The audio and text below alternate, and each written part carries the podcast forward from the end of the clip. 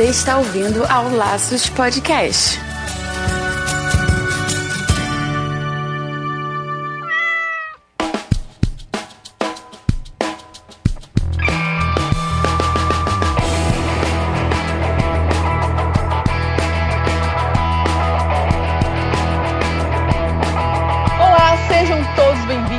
Laços número 23. Aqui é o Andy Vitar. E eu sou Marina Arinelli e aqui no Laços que vamos falar tudo sobre o seu animal. Nesse novo episódio do Laços, a gente vai conversar sobre como é estudar veterinária. Claro que a gente tem sempre a Marina aqui com a gente, que tem experiência na área, já estudou, fez pós e agora ensina também, além de atuar na clínica, claro. Mas nada melhor do que trazer um outro ponto de vista pra gente, né? Claro, Andy. Para isso, convidei meu amigo William George, que também é veterinário, para começar a ajudar a gente nessa conversa. Então, seja bem-vindo ao Laços, William. Obrigado, Marina. Obrigado, Andy.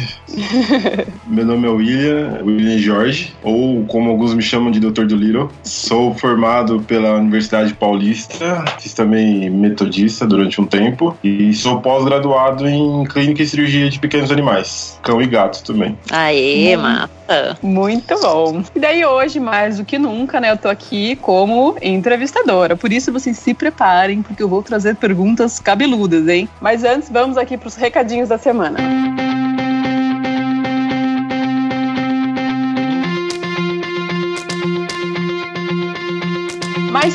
dias se passaram e nós estamos aqui novamente com os recadinhos da semana. Muito legal ver a repercussão dos nossos programas e como que o pessoal tem gostado, né? Ah, nem falho, Andy. Mesmo sendo um programa quinzenal, é muito legal ver a nossa audiência crescer. Mas eu acho que é legal, Andy, a gente explicar para os nossos ouvintes que também dá para ouvir o podcast no celular, né? Pois é, vamos lá. Se você tem iPhone, por exemplo, basta você ir no aplicativo chamado Podcast e lá na parte de busca você digita Laços Podcast. Assim que aparecer, é só você clicar em adicionar. Pronto o laço estará no seu aplicativo e todo novo episódio você será avisado. É isso aí. Se você tiver Android, é só você baixar o aplicativo Podcast Addict e faz o mesmo esquema. Clique em buscar, digita laços e adiciona. Vale lembrar que tanto o aplicativo do iPhone quanto do Android são gratuitos. Gente, não esquece que em agosto a gente tem a Pet South America, que acontecerá nos dias 15 e 17 lá na São Paulo Expo. Essa é a maior feira de produtos e serviços da linha Pet e veterinária na América Latina. Pois é, ela reúne indústrias, fornecedores, fabricantes, distribuidores e os principais compradores do segmento. E sabe quem mais? Eu e Marininha estaremos lá. Estaremos mesmo. Então faça o seu cadastro clicando no banner que está no post desse podcast. Anote na sua agenda que dia 15 e 17 de agosto você tem compromisso na São Paulo Expo. E vem nos encontrar na Pet South America.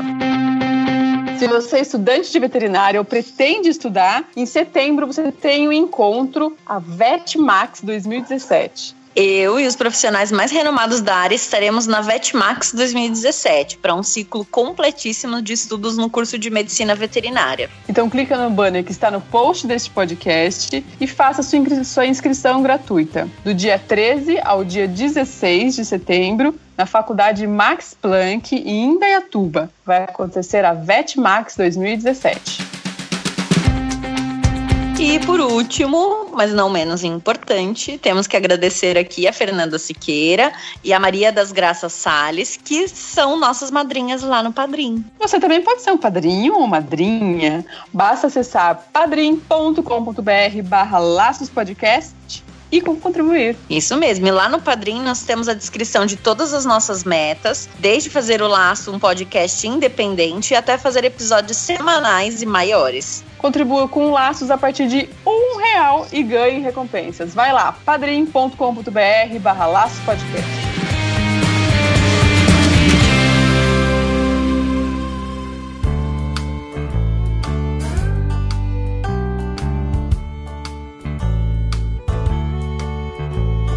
Bom, então, pra gente começar esse bate-papo, queria eu começando a fazer uma pergunta, William. Como Sim. que você caiu na veterinária? O que fez você escolher a medicina veterinária tão chamativa, assim, que todas tão as atrativa, né? Fazer, é, todas as crianças querem ser veterinários em algum momento da vida. Como que você é. entrou nisso e decidiu escolher essa profissão? É, todos menos eu, né? Eu fui um, um achado, né? Bom, essa história começou em 2004, quando estava terminando o colégio surgiu uma opção de um programa que o governo estava desenvolvendo que chamava ProUni. Eu sempre gostei de bicho, sempre tive contato com bicho em casa, mas nunca tinha imaginado que um dia ia ser veterinário. Então, naquela época tinha cinco opções. As três primeiras eram para engenharia, a quarta opção era para ciências da computação e a última opção era para veterinária. Que eu tinha um primo que gostava muito e que queria ser veterinário. E aí eu falei, bom, se eu não passar na primeira, eu passo na segunda. Se eu não passar na segunda, eu passo na terceira. E no fim das contas, acabei passando na última opção. E aí foi um choque, porque o que, que vou fazer agora? Na veterinária, não conheço ninguém. E a, e a faculdade era em outra cidade, que eu morava. Meus pais são de São José dos Campos. E eu me inscrevi para uma faculdade em São Paulo. Nunca tinha saído de casa, nunca tinha morado sozinho, muito menos estava numa faculdade. E aí eu passei abracei e fui, fui embora. Fui seguir uma, uma nova fase na vida e foi muito legal. Foi uma coisa muito divertida, porque eu não imaginava que o mundo era tão grande. E muito menos que existia vida depois da veterinária, né? Principalmente depois que você entrou e começou a estudar, né? Tipo, será que Exatamente. após tudo isso aqui? É. São longos, árduos, longos cinco anos, né? É, no meu caso, foram sete, né? Porque eu tranquei um ano, eu, eu cheguei uma, numa fase da vida que eu falei, meu Deus, eu não sei se é isso que eu quero fazer pro resto da vida. Uhum. Porque é muita responsabilidade para um jovem que eu imagino, né, com 17 anos, escolher o que vai fazer pro resto da vida. Com certeza. Mas no final tudo deu certo, né? E você tá, você curte, você depois de ah, depois que você decidiu fazer, você fez curtindo. Ah, sim, sem dúvida. Eu não me imagino fazendo outra coisa. Depois que eu, ah. eu, Quando eu voltei desse período que eu fiquei um ano com a faculdade trancada, eu falei assim: eu tenho que optar. Então foi um, um ano sabático, né? Pra pensar, uhum. pra ver. E aí eu falei: não, é isso mesmo que eu quero fazer, eu gosto disso e é essa é a minha missão. É isso que eu tenho que fazer. E aí eu voltei com força total e, e dei sequência no curso. Tipo aquele tempo que dá no relacionamento, depois é tipo, ah, vamos voltar, então vamos ter que casar, então. Perfeito, gente, é isso mesmo. Foi bem por aí. Apaixonou, né? Foi da paixão ao amor, desenvolvido. Ah, é. Quanto tempo você está de formado, William? Olha, dia 12 de junho, fazem quatro anos que eu tô formado. Ah, legal. Tá tempo aí. É. Já deu pra ver que é isso mesmo. Agora não tem mais volta, né? Não tem mais volta. Ah, dá pra você fazer outras, outras áreas aí, né? Mas essa com certeza já tá enraizada em você aí. Ah, sem dúvida nenhuma. Marina, e você? Diga eu pra gente como... como que foi. Eu fui como todas as crianças que queriam ser veterinária. Minha mãe, com sete anos eu já falava que ia ser veterinária. E acho que era um chamado mesmo, que eu nunca mudei. Eu sempre falava assim: ah, se, eu não, se a veterinária não der certo, acho que eu vou fazer moda. E se não der certo, talvez eu faça, sei lá, jornalismo. Se não der hum. certo, eu faço. Mas assim, eu nunca tirei a veterinária como primeira opção. Entendi. Então, Olha que legal. Foi meio que uma paixão. Eu entrei apaixonada, pensando, lógico, assim, eu sempre foquei. Eu teve uma época que eu é, montei, fiz hipismo, então eu até pensei em atuar na área de cavalo tudo, mas depois que eu entrei na faculdade eu desisti. Então, assim, eu entrei pensando muito em pequenos, fui focada a faculdade inteira em pequenos, me formei focada em pequenos, aí fiz pós-graduação em medicina intensiva focada em pequenos. Então, é assim, fui focando e fui levando isso de pequenos, acho que desde que eu me conheço. Eu digo que minha mãe diz aos sete porque eu não lembro disso, mas eu sei que isso nunca saiu de mim, né? Que legal, que massa. Cada caso é um caso, mas os dois estão aí apaixonados pela profissão que escolheram, né? Não, claro. Não mudaria também vejo fazendo outra coisa. Eu já pensei, ah, porque às vezes dá umas crises, né? Assim, o trabalho é muito, como o William falou, é, é muita responsabilidade. É um trabalho que às vezes a gente não, fora da veterinária, a gente não consegue é, enxergar toda a responsabilidade e o trabalho árduo, e às vezes horas e horas extensas de trabalho, dependendo ali só de você, porque não é como na medicina que você tem vários enfermeiros e vários médicos trocando plantão. Às vezes você faz a maioria das coisas. E uhum. aí nas crises eu falava, não, acho que eu vou fazer outra coisa. Aí não consigo achar alguma outra coisa para fazer. É né? tão quase parecido como a crise da meia idade. Você chega, você fala assim, meu, será que é isso mesmo? A vida é por aqui? Exatamente. Isso é vida? é. Bem é que a vida deve ser falar, mas não sei fazer nada mais. O que, que eu vou fazer? É. Então vamos ficar nessa mesmo. E quais vocês diriam que são assim os pré-requisitos assim, né, para estudar veterinária? Claro, além de ter o ensino médio, mas eu digo assim, pré-requisitos de indícios de que é isso mesmo, de que é por aí. Puxa, essa é uma pergunta difícil, hein, Marina? é. Bom, eu não sou o cara convencional para poder falar sobre isso, né? Porque eu simplesmente encarei a missão como uma missão para a vida, né? Uhum. Eu, eu vi muitas pessoas entrando na faculdade porque gostavam de bicho. E eu acho que isso nem sempre é um pré-requisito, porque eu gostava de bicho, mas assim, bicho na minha casa, pros meus pais, na cultura que eles passaram pra gente, era assim: cachorro fica lá no quintal. E a maioria uhum. das pessoas que eu vejo tem cachorro que dorme na cama, tem um hábito completamente diferente. Então uhum. não sei uhum. se é um pré-requisito gostar tanto de bicho assim, né? Uhum. Eu gosto muito, mas é, ah, os bichos amo, dormem na minha cama. Né? É, eu amo, amo, amo. Sempre amei meus cachorros, eles nunca dormiram comigo na minha cama. acho que não é isso, não é amar menos ou mais, é só um amar diferente. É. é, eu acho que, assim, ó, no meu ponto de vista, é lógico como clínica, né? Eu acho que é você ter a paixão pela medicina, você querer pensar num como o corpo funciona, como resolver problemas, que realmente gostar de bicho não é a única opção. E assim, 90% das pessoas que eu vejo que querem fazer faculdade falam: eu gosto de bicho e não quero mexer com gente. É, Cara, muito, né? errou. Porque assim, você. Nenhum cachorro entra na clínica ou você vai Sozinho. um num aras Exatamente. com crédito na boca e falando, ó, tô aí com isso, isso, isso, passa o cartão aí e me cuida. É.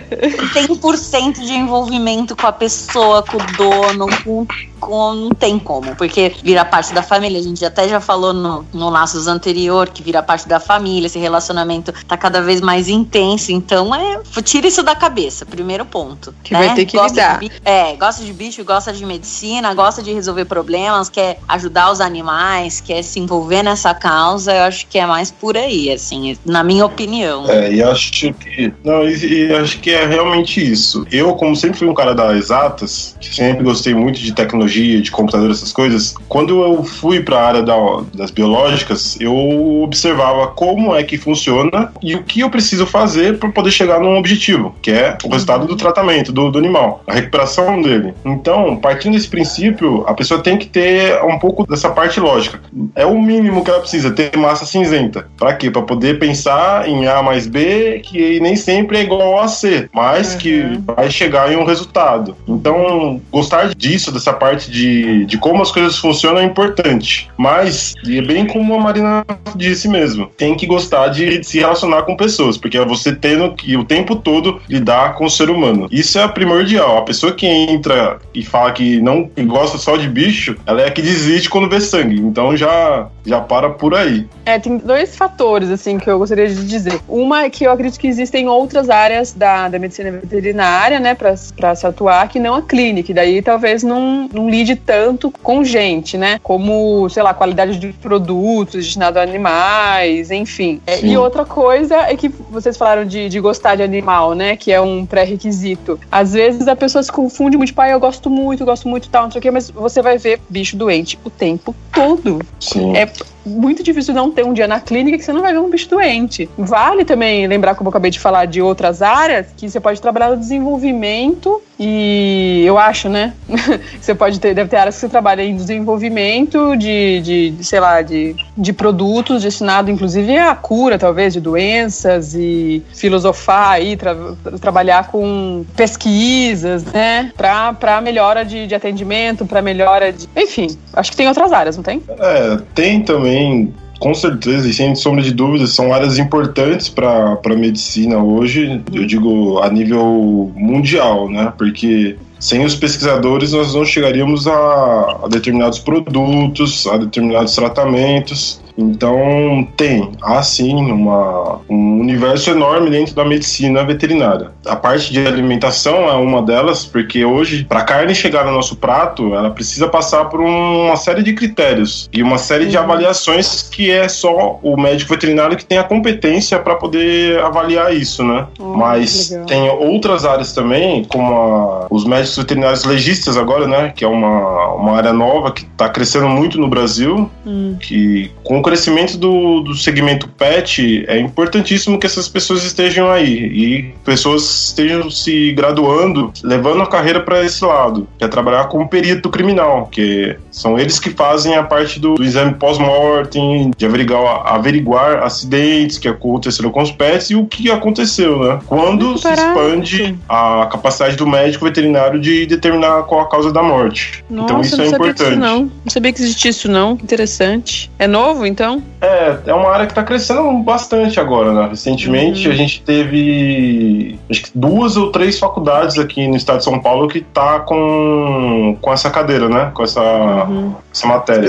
Entendi. Mas tem, acho que se eu não estou enganado, já deve ter uma especialização já nisso também. É, na verdade, acho que o que a gente não sabe muito quando a gente entra, porque, assim, 17 anos vou entrar na faculdade quero cuidar de bicho, né? Esse que é, o, acho que o foco o calor do momento. Na hora que você entra nas matérias, na hora que você começa a entrar em. Meu, é absurdo a quantidade de coisa que você tem para fazer. É desde, que nem o William falou, desde a inspeção de carne, de alimentos destinados ao uso humano ou alimentos destinados a animal. Tudo que envolva animal, até tipo um apicultor, até uma piscicultura. Você tem que ter um veterinário no meio ali fazendo alguma coisa. Então, dando, né, toda, toda assistência, tudo. Então, assim, é muito gigantesco. Aí, lógico, tem área de pesquisa, tem nossa, é, é, gigantesco o ramo que tem. Eu acho que até cinco anos é pouco pra gente aprender o que precisaria, né? É, vai é pincelar aí as opções. Depois tem que terminar, continuar estudando, né?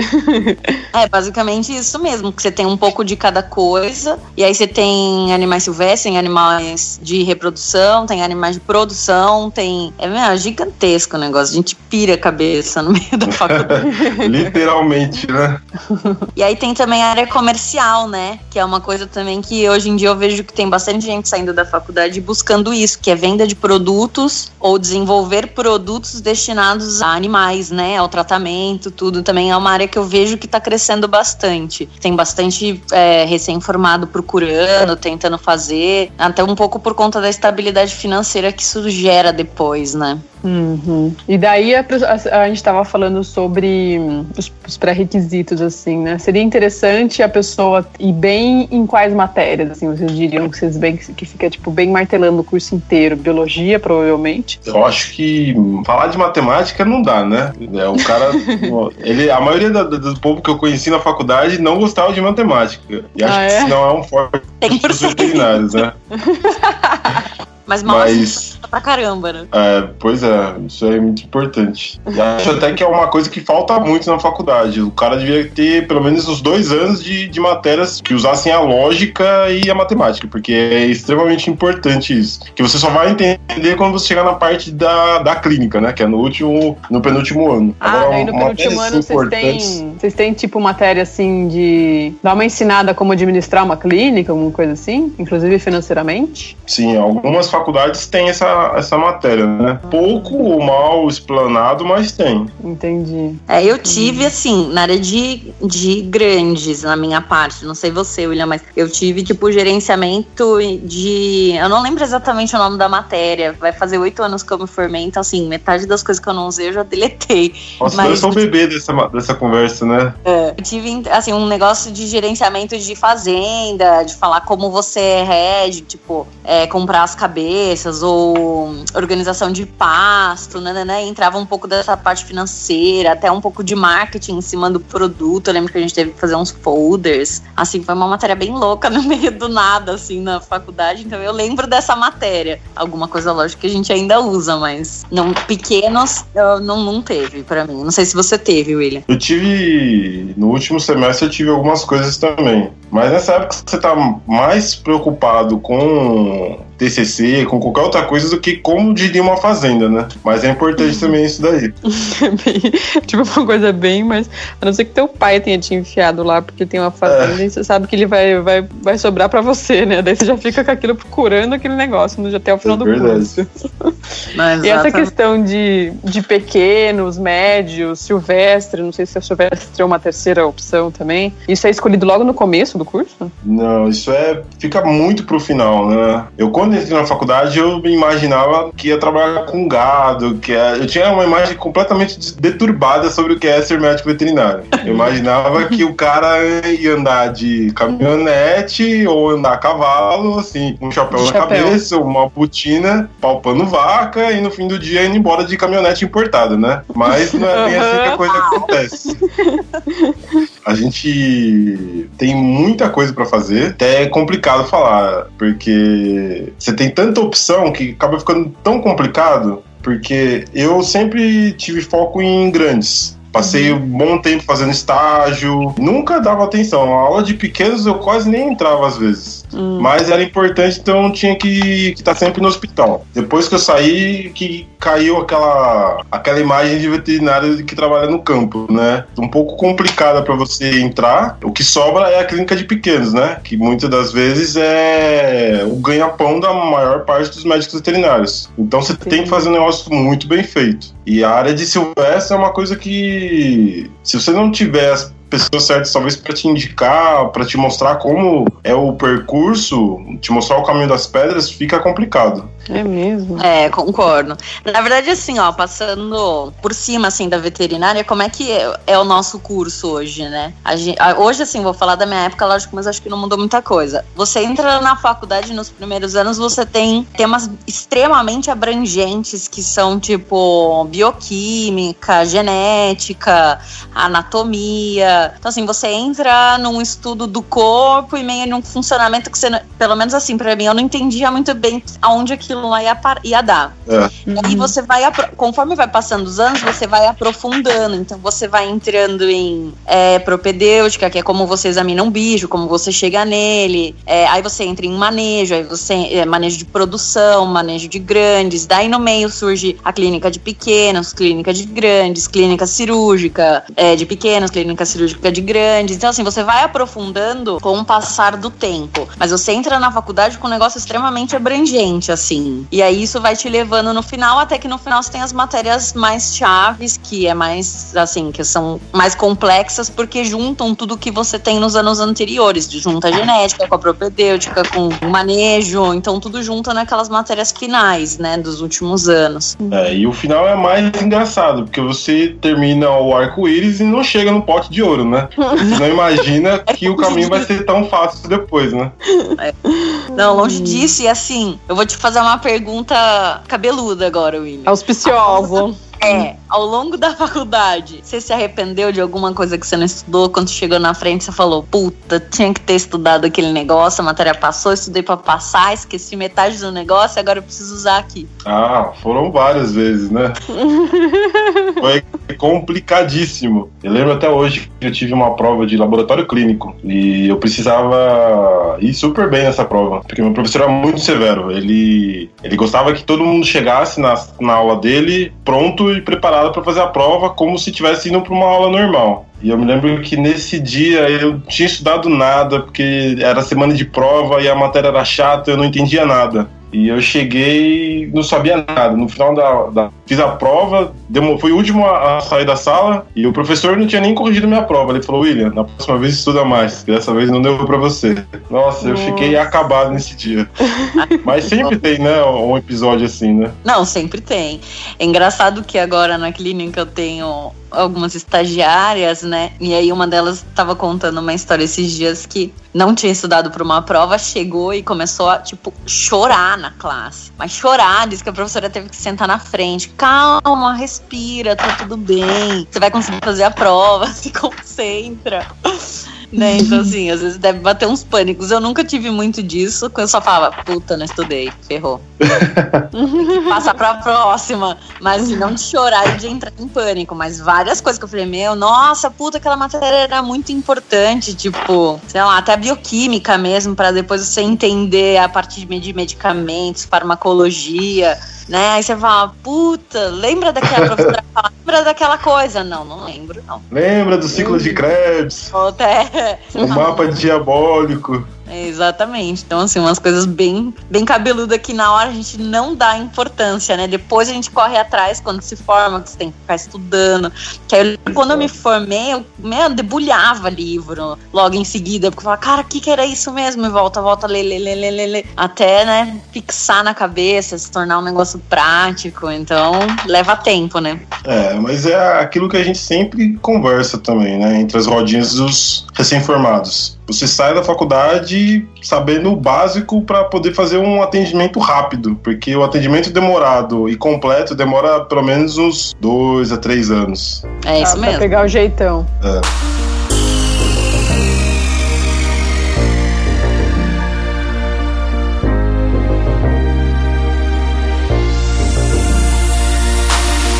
podia contar um caos aí pra gente, né, William? Um, um caos um, um caos cômico ou estranho que você tenha passado. Nossa, mas tem vários, viu? Tem vários mesmo. Nossa, deixa eu lembrar alguns aqui, vai. Logo depois que eu saí da faculdade, eu já saí trabalhando, né? Eu uhum. saí e consegui arrumar um emprego numa clínica. Uhum. Só que a clínica tinha acabado de se mudar para um bairro novo, e é um bairro de classe média alta. Uhum. Então a, a galera que ia nessa clínica tinha um poder aquisitivo um pouco mais alto. E eu, todo malandrilson, cheguei para atender de branquinho. Na verdade, não tinha muito, muitos fregueses, muitos clientes. E um belo dia chegou uma mulherzinha com um gato. E eu sempre tive problema com gato, porque eu não sei se o problema sou eu ou se é o gato. Porque ele olha para mim, eu olho para ele, ele olha para mim, eu olho para ele e a gente não chega num consenso para ver quem é que mia mais alto. É. Então, o veterinário falou: William, vai lá. E ele sabia que eu era recém-formado, não tava com muita prática. Uhum. E ele falou: vai lá que eu vou ficar do lado da porta, do lado de cada porta. Na hora que você tiver alguma dúvida, você sai. Fala pra ele que você vai pegar alguma coisa. e aí eu fui atendendo e eu saí a cada cinco minutos. Até que a mulher falou: Doutor, o senhor podia chamar o outro veterinário pra vir me atender? Porque eu sei que ele tá ali atrás e sei que você tá com dificuldade. Foi assim, a, a primeira consulta que eu fiz. É. Caramba. Até hoje não... A dona Terezinha e o gato era o Robin. Marcou Nunca vai esquecer, né? Nunca mais vou esquecer. E aí depois disso comecei a estudar bastante, porque eu falei, nunca mais eu quero passar por isso, né? Mas é. Caramba! Uma outra vez também, num caso bem, bem ruim mesmo. Eu tava. Depois disso, passei, fui fazer curso. Eu me formei em junho. Quando fui em outubro, eu tinha feito um curso e fui trabalhar no hospital veterinário em São Paulo. Uhum. Daí era muito movimentado e era num bairro bem simples, bem bem humilde mesmo em São Paulo, na Zona Leste. Então, fui trabalhar, fiquei trabalhando um bom tempo lá. E aí, teve um dia que eu estava de plantão um domingo, tinha a cachorra da Dona Maria lá, e era uma cachorra velhinha já. Eu tava sozinho nesse dia no hospital. Passou o dia, ela chegou com a cachorrinha, era, sei lá, umas 10 horas da manhã. A cachorra passando mal e já tinha atendido ela, um colega tinha atendido ela nos dias anteriores e a cachorra tava passando mal. E daí você atende, faz tudo aquele negócio, mas você tá vendo que a cachorra vai morrer. Porque já é uma cachorra idosa, tinha problema renal, problema hepático. Assim, uhum. era o famoso fim da linha, né? Uhum. Pois bem, começou a chegar gente, a cachorra tava passando mal e começou a chegar outros clientes. Eu falei, ó, fica aqui com ela e eu já venho. Porque ela coloquei ela no soro e deixei lá, com medicação para dor e tudo mais. Passado algum tempo, é, ela tava com a filha, chegou o filho. Uhum. E passou mais um tempinho, chegou o pai. E passou mais um tempinho, chegou mais um monte de gente para ver lá o cachorro que tava morrendo.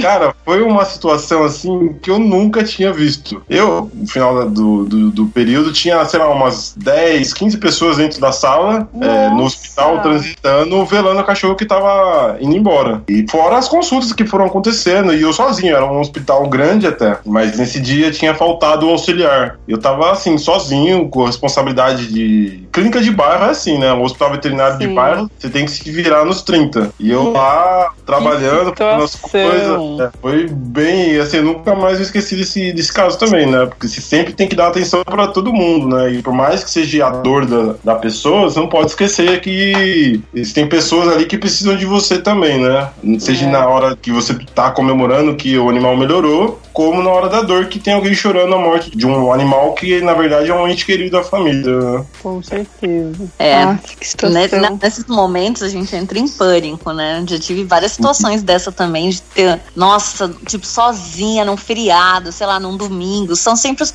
os piores momentos é. da vida, né? Tá lá sozinho, não tem nada, aí um cachorro faz diarreia, o outro vomita, eu chego umas cinco pessoas Exatamente. pra atender, aí você, nossa, você senta, você respira fundo, fala, pelo amor de Deus, me dá força que eu preciso passar essa noite, esse dia, seja lá o que for, né? Muito é, é complicado e lidar com todo esse lado emocional que vocês têm que lidar tudo com, com morte, às vezes um cachorro, um animal, um cachorro, um gato, até vocês se apegaram também. Além de toda todo o problema em si que vocês têm que lidar, tem toda essa parte psicológica aí, né? É, é super assim, quer ser veterinário, pensa mil vezes antes. É uma ótima profissão, mas cara, esquenta a cabeça. Teve uma vez, só para falar assim, como realmente a gente não pode pensar que só gosta de bicho, né? Uhum. Teve uma vez eu fazia plano plantão noturno numa clínica, mas era à distância, né? Eu ficava com o celular e se precisasse, alguém ligava, eu ia até a clínica. É. E aí ligou uma senhora pra mim, ela falou: Marina,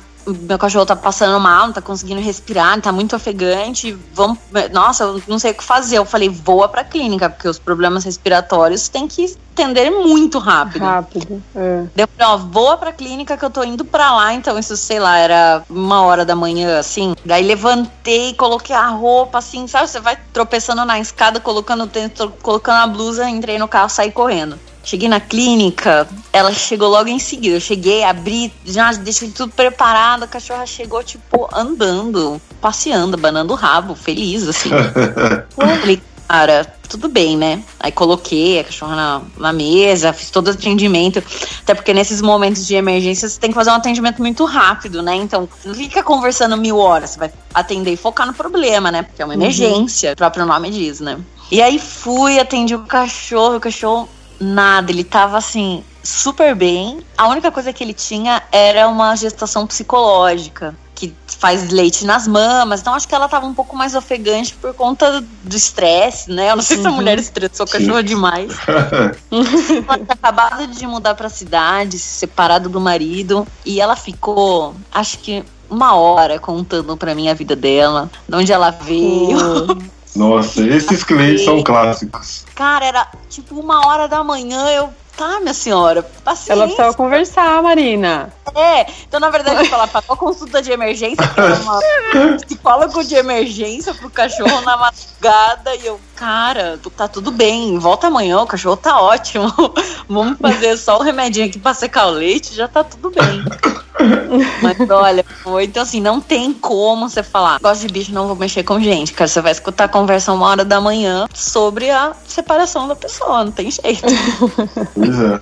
Assim como o William falou que uma das uma, uma coisa que poderia ter um pouco mais no curso é, é matemática, né? Cálculos, enfim. Não, não ter um, um auxílio, uma, uma aula de, de, psicologia mesmo, né? Como um auxílio para o psicólogo, acho que é uma grande falha não ter no curso, né? Sem sombra de dúvida. É uma cadeia que deveria ser obrigatória, né? Uma cadeira importantíssima, porque tem pessoas que ainda estão dentro do curso que não têm uma uma resiliência muito boa para lidar com esse tipo de situação e que acaba entrando num quadro depressivo também, porque perde-se muitos animais e são para nós são pacientes, né? E é muito complicado até para o próprio médico lidar com, com as perdas, né? Nós perdemos com muita frequência animais por N motivos uhum. e não ter um preparo psicológico tanto do, do profissional que está administrando a situação como da pessoa que está ali é um, uma coisa extremamente inadequada. A gente teria que ser mais bem preparado Eu sei que esse é um tema para um outro podcast, mas é importantíssimo que nós pudéssemos sair mais preparados da faculdade com relação a isso para ter um suporte e conferir um suporte maior para a família do paciente. Ah, concordo em gênero, número e grau. Eu ainda acho que, assim, tem algumas faculdades por aí. Eu tenho uma amiga que mora em Brasília, ela fez faculdade lá mais de humanas, nada a ver. E eu, a faculdade é assim: você tem nos primeiros anos matérias básicas e a partir, sei lá, do terceiro ano você foca no, no que você quer, você seleciona as matérias. Lógico que assim, ah, eu quero clínica de pequenos, aí vai entrar algumas outras matérias obrigatórias, né? Uhum. Eu acho, eu acho que a nossa faculdade deveria ser assim. Por uns três anos você aprendeu o básico do básico de tudo, de fisiologia, de anatomia, de bioquímica, genética, etc. E nos últimos anos você focar na área que você quer, porque infelizmente a gente acaba saindo muito mal preparado preparado, né? A gente acaba saindo, tipo, vamos aprender na raça no dia a dia, porque você tem que aprender como faz um abate de um porco, como faz uma inspeção de uma carne, como você faz a parte legal, que é a parte de leis, como você cuida de um cachorro e como você mexe num cavalo e como você mexe num elefante, num macaco, ave. Então, assim, é, é, tanta coisa que a gente realmente. Uma pincelada não... mesmo. Exatamente, a gente não foca profundamente. Então, eu sou super pró essa, esse novo método. Lógico que eu acho que. Não sei se a gente vai chegar nisso um dia, né? Mas eu tenho esperança que sim. É, eu também. Porque daí você pega a clínica de pequenos, você já, vai, você já entra na área de psicologia, você entra como dar umas notícias, ou casos difíceis, ou emergências, coisas focadas em pequenos. Porque depois o que, que acontece? Você faz cinco anos de faculdade, faz uma pós-graduação, faz uma outra pós, ou um mestrado, ou um doutorado, você começa a se afundar em estudo, porque a, só a graduação acho que não chega a ser suficiente, né? Não, sem dúvida. Eu acho que é importantíssimo essa, essa parte por, da formação do, do indivíduo acadêmico, porque ele tem um diploma para fazer o que quiser. Ele pode matar, ele pode costurar um bicho que tá mal, ele pode trazer a vida a outros animais. E se a pessoa não tiver uma, uma cabeça boa, putz, é uma perdição, é um problema gravíssimo. Concordo. Concordo mesmo. Gente, eu, eu entendo que, o, que a maioria do pessoal que está ouvindo a gente aqui se interessou pelo tema do, do podcast, provavelmente, ou a grande maioria, pensa em fazer o curso, ou pensa em entender como que é a vida do, da pessoa que cuida do. o que se passa na vida da pessoa que cuida do seu animal, né? Então, pensando nessas pessoas que estão querendo pensar em fazer veterinária, assim, vocês acham que seria válido fazer, por exemplo, um curso técnico antes? Para até talvez trabalhar um pouquinho, fazer um estágio, para ver se é isso mesmo que gosta, ou você acha que não tem nada a ver o técnico? Eu acho que é um, caminho viável, porque te abre o horizonte para coisas que acontecem que são muito mais corriqueiras da clínica do que coisas que você vai ver tanto na faculdade. Então, fazer um colégio técnico ou um curso de auxiliar veterinário que agora, até onde eu sei, o MEC tem tá querendo oficializar isso como uma profissão, auxiliar veterinário. Aliás, o MEC não, né? O Ministério do Trabalho. Uhum. Então, acho que é importante a pessoa, se ela tem vontade, se tem disponibilidade de fazer o curso. É uma coisa que hoje na, a clínica requer profissionais bem capacitados. E quanto mais cedo a pessoa puder se envolver nesse universo, né? Então, acho é. que é importante e facilita muito as coisas. E acho que pra ela sentir mesmo também se é isso que quer, né? Porque eu imagino que você deve mexer, mexer bastante em bicho morto, fazer cirurgia, umas coisas assim, que a pessoa precisa estar preparada psicologicamente pra saber se é bem isso que ela quer, né? E eu acredito é. que nesses cursos, tanto auxiliar de, enfer de, de, de, enfermagem, né, auxiliar veterinário, e o técnico também veterinária, com certeza mexem nisso também, vão ter que lidar com isso também, né? Aquelas belas aulas de, de laboratório lá, né? De abrir ah, isso é, é verdade. Quem chega. Eu sempre brinquei na faculdade, né? Que quem passou do, do primeiro ano, se não desistiu, vai desistir no segundo. Porque é no segundo que as coisas começam a ficar mais difíceis. Se não desistiu no segundo, pode desistir no terceiro. Porque aí que você começa a fazer cirurgia, começa a acompanhar as aulas no laboratório de, de patologia. E aí, se no quarto ano você não desistiu, pode ter certeza que no quarto ano você vai acabar desistindo. Porque começa a ficar muito difícil e aí é onde é o pega pra capar, né? É muito incentivador, William, pra gente concluir esse podcast desse jeito. Marina, por favor, fala alguma coisa boa aí. É, eu vou só dar uma pincelada na parte de auxiliar, eu acho que é super válida. O técnico tem dois anos, né? São dois anos de curso, mas você encontra vários auxiliares que são cursos livres em várias cidades. Inclusive aqui na cidade de Itu eu dou faço parte de, um, de um, uma equipe de professores que dá esse curso aqui na cidade, que é um curso rápido de oito meses. Eu tenho muito aluno estudante de, de terceiro ano, de segundo ano, que faz para ver se quer fazer veterinária. Oh, Porque às vezes legal. não tem a oportunidade de um estágio, né? Não conhece um veterinário, não tem alguém que possa pedir. Eu, antes de fazer a faculdade, eu passei dois dias numa clínica, mas eu já tinha bicho e pedi pra veterinária. Posso ficar dois dias aqui pra ver se eu quero? E ela deixou uhum. e eu fiquei, aí eu confirmei só a minha, a minha, meu pensamento. Mas eu vejo muito aluno que faz o, o auxiliar para tirar essa dúvida. E eu fico feliz, sério, de aluno que chega e fala: Olha, eu adorei suas aulas, foi super legal para eu aprender, mas eu decidi que eu não quero ser veterinário. Porque você, meu, encurta um caminho, poupa é. tempo. Não é uma questão financeira, porque lógico que esse curso é mil vezes mais barato que a faculdade, mas uhum. é te poupa um tempo que você foca em outra coisa que você quer, porque é uma judiação você entrar numa faculdade e desistir, tipo, no terceiro, quarto ano.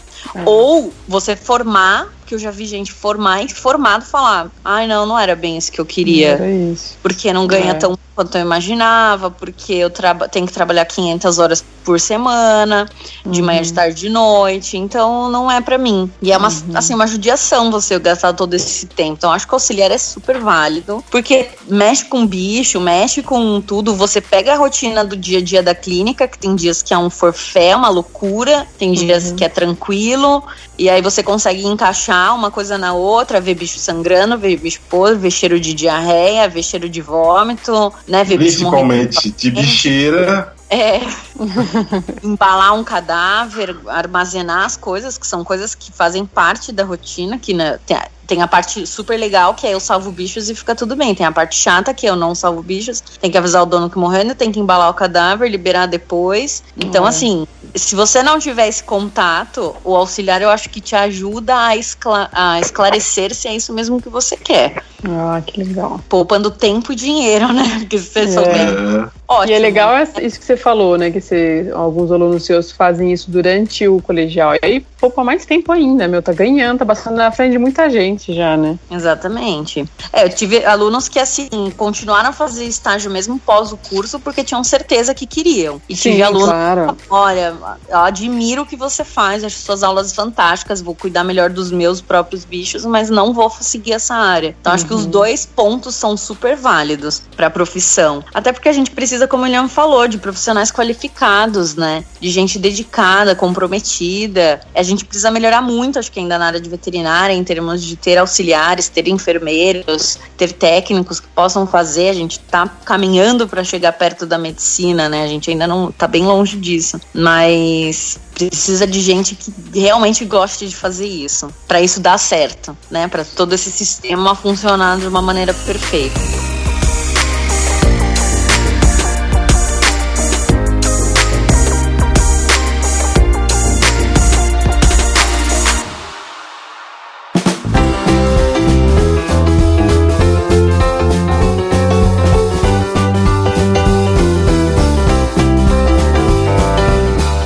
Gente esclareceu muitas dúvidas aqui, falando sobre causos cômicos, outros não tão cômicos.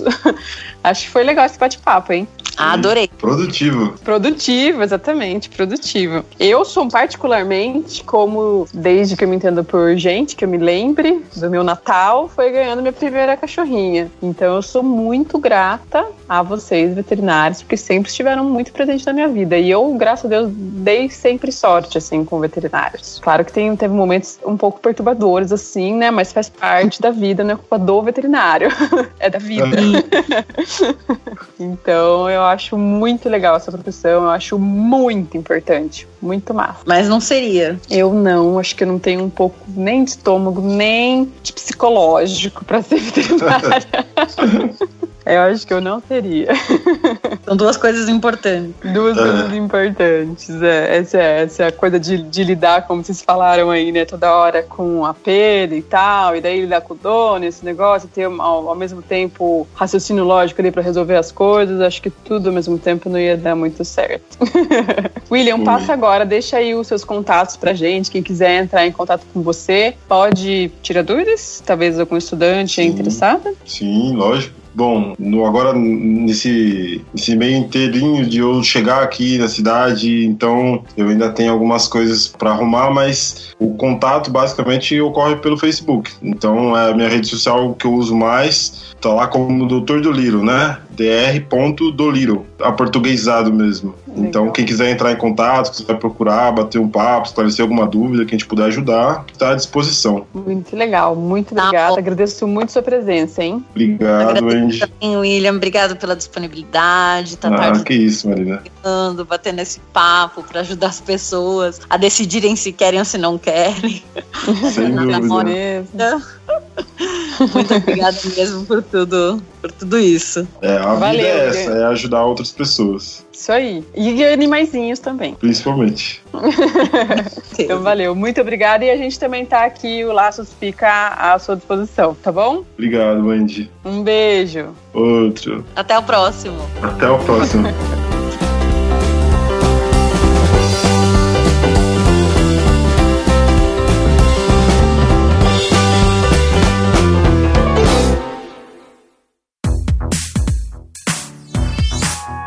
podcast foi editado pela Isso Aí Design. Tudo isso é forma com função. É design estratégico. É isso aí.